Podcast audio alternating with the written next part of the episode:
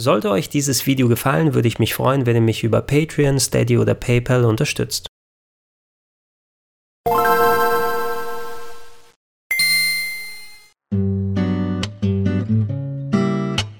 Schönen guten Tag und herzlich willkommen auf rpgheaven.de zu Gregor testet Deadly Premonition 2 A Blessing in Disguise für die Nintendo Switch. Wo denn sonst? Dass wir mehr als zehn Jahre nach Release des Originals überhaupt eine Fortsetzung zu Deadly Premonition bekommen. Das hätten ja selbst die hartgesottensten Fans nicht wirklich erwartet. Klar, das Spiel hat seitdem Kultstatus erreicht, allerdings waren bei der Erstveröffentlichung auf der Xbox 360 noch die Meinungen mehr als gemischt. Auf der einen Seite hattest du Leute, die das Spiel als ja fast schon dilettantisch angesehen haben, ein sehr spielerisch und grafisch maues Survival Horror Game aus Japan. Auf der anderen Seite aber hast du die Vision des Chefentwicklers Swery65, der, glaube ich, heutzutage ohne die Zahl in seinem Namen firmiert, die fast eins zu eins auf ein sehr schräges und eigenständiges Spiel umgesetzt wurde und quasi zu gleichen Teilen eine Hommage an das amerikanische Kultkino ist und im Speziellen das Schaffenswerk des Regisseurs David Lynch. He sawed their heads off from the neck and took them back to his house. He cleaned the skulls up and use them as utensils in his daily life to eat from or as a urine cup. Meine Beziehung zu dem Spiel ist ein bisschen merkwürdig, denn ich kenne andere Werke von Swery wie Dark Dreams Don't Die, die ich ganz gerne gespielt habe, aber irgendwie, ich weiß nicht, bin ich nie so richtig in Deadly Premonition reingekommen. Ich habe alle Versionen hier und in alle auch mal reingespielt, zuletzt einige Stunden in den Port des ersten Teils auf der Nintendo Switch, um euch das entsprechende Video hier vorstellen zu können, aber richtig gespielt und die Atmosphäre aufgesogen und die Geschichte erlebt habe ich noch nicht.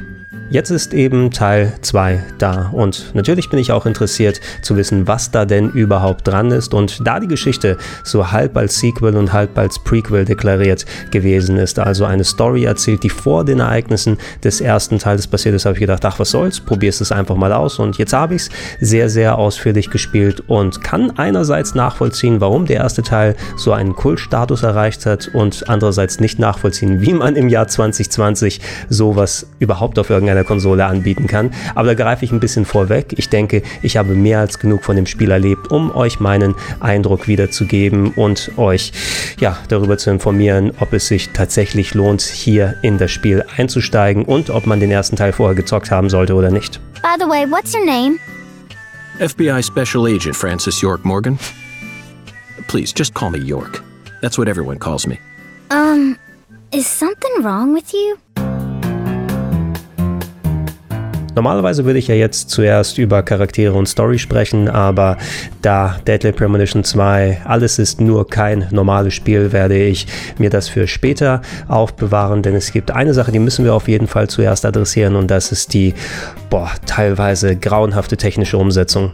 Schauplatz des Ganzen ist Le Carré, eine fiktive amerikanische Kleinstadt, in der der Hauptcharakter Francis York Morgan, ein FBI-Agent mit Vorliebe für Kaffee und Selbstgespräche unterwegs ist. Und befindet ihr euch in Deadly Premonition 2 in einem Gebäude oder habt es mit einer der vielen langen Dialogsequenzen zu tun, dann kann das Spiel durchaus passabel aussehen. Das liegt aber vor allem an dem Stil und wie die Charaktere und die Locations umgesetzt sind, weniger an der grafischen Ausführung. Dazu kommt kommt eine Framerate, die unlocked ist durchweg durch das Spiel. Das heißt, es gibt keine Grenze nach oben und unten. Und ich habe mal versucht, ein paar Locations zu finden, die möglichst klein sind, so dass wenig dargestellt werden muss, ob irgendwo auch mal die 60 Bilder pro Sekunde erreicht werden. Ich hatte sie leider nicht gefunden, aber zumindest in den hohen 40er Bereich kommt es rein. Dann gibt es im Gegenzug aber auch die Sandbox, die Open World. Wenn ihr nämlich auf die Straßen von Le Carré geht, die sind fast alle ausmodelliert und entweder zu Fuß beschreitbar Bar oder ihr könnt hier mit eurem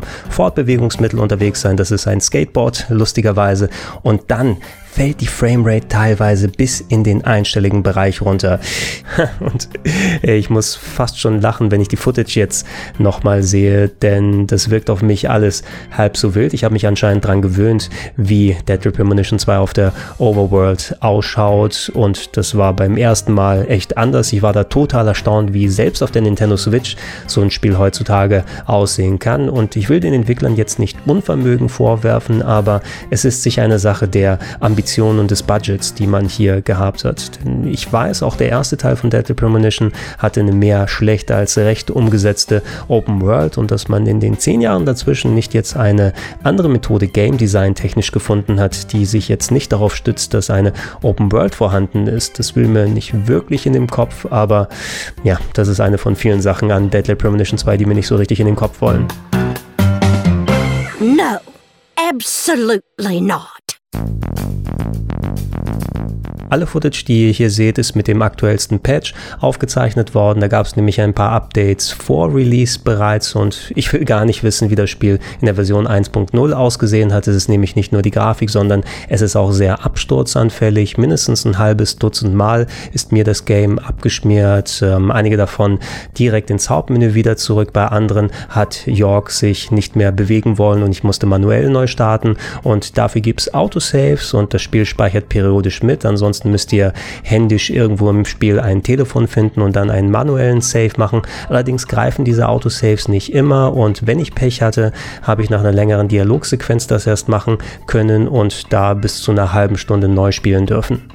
Oh, und eine Sache noch, die zwar nicht alle da draußen betrifft, aber solche Leute wie mich, die mit invertierter Kamera spielen, momentan kann man im Menü nirgendwo den Stick umdrehen. Zumindest habe ich die Option nicht gefunden. Und bei einem Spiel, das sehr viel auf Third-Person-Shooting setzt, da ist es ja fast schon unspielbar für mich, wenn ich das nicht machen kann. Und ich habe mir tatsächlich mit einer externen Lösung ausgeholfen, denn ich habe einen Bluetooth-Adapter und ein Gamepad von 8BitDo und bei dem habe ich eine Software mit mit der ich ähm, den Kamerastick extern äh, invertieren kann. Da habe ich nämlich auf oben unten eingestellt und auf unten oben und siehe da, schon habe ich invertierte Steuerung in Deadly Premonition. Die hat es mir leider nicht möglich gemacht, im Handheld-Modus zu spielen, den ich deswegen nicht ausprobiert habe, aber so konnte ich es immerhin zocken und ähm, ja, vielleicht ist das für euch invertiert Spieler da draußen eine Möglichkeit, das Spiel auch für euch irgendwie verträglich zu machen. My fault!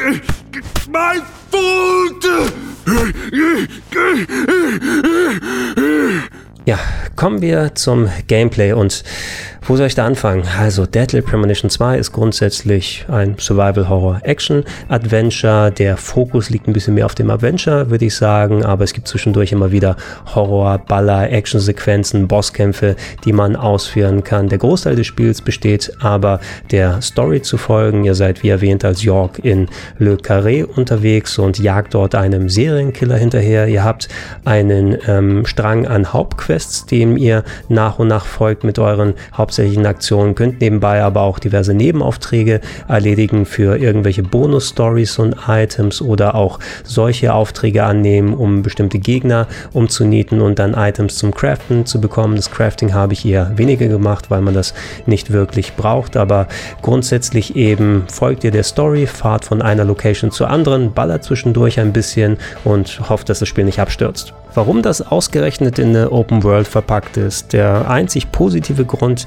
den ich sehe, ist, dass ähm, dadurch Le Carré irgendwie greifbarer als Location wird. Ihr seid ja im ganzen Spiel auf fast allen Straßen mindestens einmal unterwegs und habt unterschiedliche Locations, die ihr besuchen dürft. Allerdings habt ihr da jedes Mal, wenn ihr in ein Gebäude reingeht oder wieder rausgeht, enormst lange Ladezeiten bis zu einer halben Minute plus jedes Mal und so häufig ihr dann eben von der Story zu Punkt A, B, C oder Z hingeschickt werdet, passiert das immer wieder. Es schaltet sich zwar relativ schnell ein Quick Travel ein, der auch sehr angenehm ist, den zu benutzen, weil ihr dann nicht immer minutenlang mit dem Skateboard überall hinfahren müsst, aber ja, den Kohl macht das letzten Endes auch nicht fett. Die Open World wird hauptsächlich dazu benutzt, die Spielzeit einfach zu strecken, denn viele der Quests selbst in der Hauptstoryline sind dafür gedacht, irgendwie ein paar Fetch-Quests zu machen und das Spiel spricht es sogar dann direkt an und denkt, hey, guck mal, wenn wir sagen, dass es ein Fetch Quest ist, dann ist es halb so wild, dass wir jetzt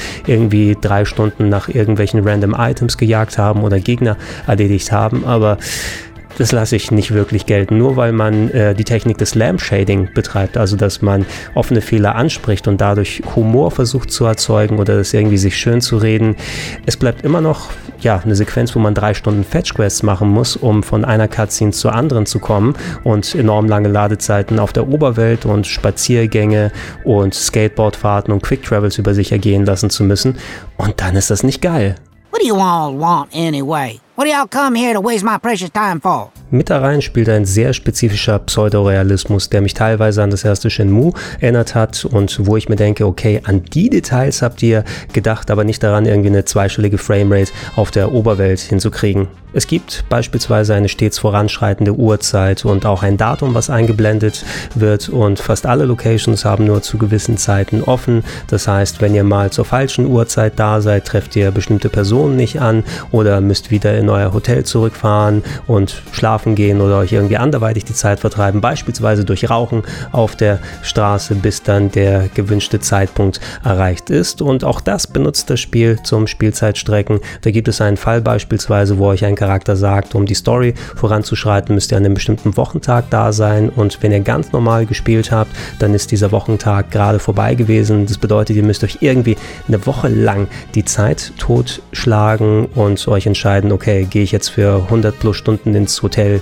zum Schlafen oder versuche hier irgendwie Sidequests zu machen. Und letzten Endes führt das auch nicht wirklich zu was, außer dass ihr irgendwie jetzt euch im Kreis gedreht habt und erst dann die Story weitermachen könnt. Und solche Punkte, die finden sich eben immer wieder, wo solche Sisyphus-Aufgaben euch gestellt werden, die im ersten Gedanken vielleicht bei mir äh, darin gegründet haben, dass ihr ein Spielsystem kennenlernen sollt. Okay, das wird auf jeden Fall nochmal vorkommen, deshalb wird mir das jetzt beigebracht durch dieses Beispiel, aber dann findet das nie wieder im Spiel statt, sondern dieses eine Mal, wir haben die Zeit irgendwie verdödelt, da haben Leute länger am Spiel dran gesessen als sonst und fertig ist.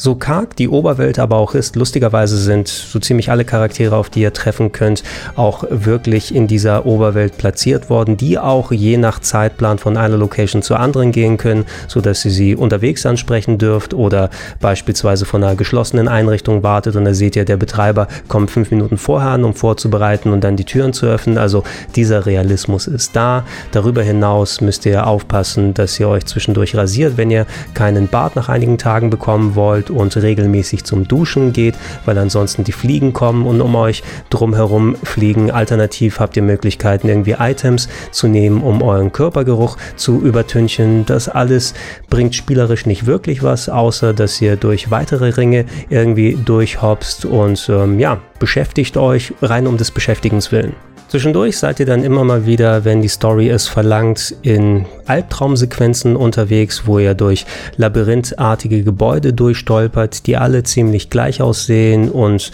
eine Handvoll verschiedener Gegnerarten im Laufe des Spieles dann per äh, Fingerkanone umballern dürft. Ähm, das funktioniert von der Third-Person-Perspektive aus. Ihr habt einen Auflademove, wenn ihr die Gegner nicht direkt ins Ziel nehmen wollt. Wie gesagt, die Steuerung müsste ich erst extern invertieren und auch dann finde ich sie trotz des breiten Zielkreuzes ein bisschen zu empfindlich zu gewissen Teilen, dass manche von meinen Schüssen, die eigentlich auch direkt auf den Gegner draufgegangen sind, nicht wirklich treffen, sodass ich separat mehrfach ballern muss. Und diese Sequenzen, im ersten Moment dachte ich, ach, das ist eine nette kleine Abwechslung, aber das ähm, sind fast schon unendlich wirkende Labyrinthe irgendwann mal, durch die ihr durchgeht und wo ich auch dann gedacht habe, hey, hättet ihr zumindest nicht den Look ein bisschen anpassen können oder die Farbpalette, das wirkte alles so ein bisschen, als ob ich durch den ersten Dungeon von Persona 3 immer wieder gehe für ein komplettes Spiel lang und ja, dann ist die Abwechslung, die diese Sequenzen bringen, auch irgendwie verflogen. Ähm, die Bosskämpfe, die zwischendurch eingestreut sind, sind jetzt nicht besonders kompliziert, aber dafür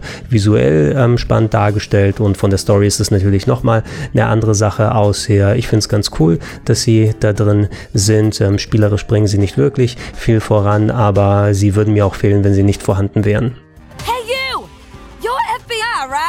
So, das musste jetzt einmal raus und äh, ich kann es natürlich absolut verstehen, wenn ihr jetzt denkt, dass ich Deadly Premonition 2 überhaupt nicht mag, aber dem ist nicht so. Ich hatte wirklich echt viel Spaß mit den Charakteren und dem Storytelling und das ist ja eine Sache, die denke ich mal bei vielen sehr ähnlich beim ersten Deadly Premonition gewesen ist und für einige gehört bestimmt dazu, dass die technische und spielerische Umsetzung auch so dilettantisch ist, aber mh, hm, ich kenne eben viele solche vergleichbare Spiele und auch die anderen Werke von Swery, der der operiert ja immer relativ ähnlich und man kann natürlich zu einem kleinen Teil sagen, dass dadurch, dass alles außer dem Storytelling und der Charakterisierung so schlecht ist, dass es so schlecht ist, dass es wieder gut wird, aber das hier ist nicht so ein Fall. Ne?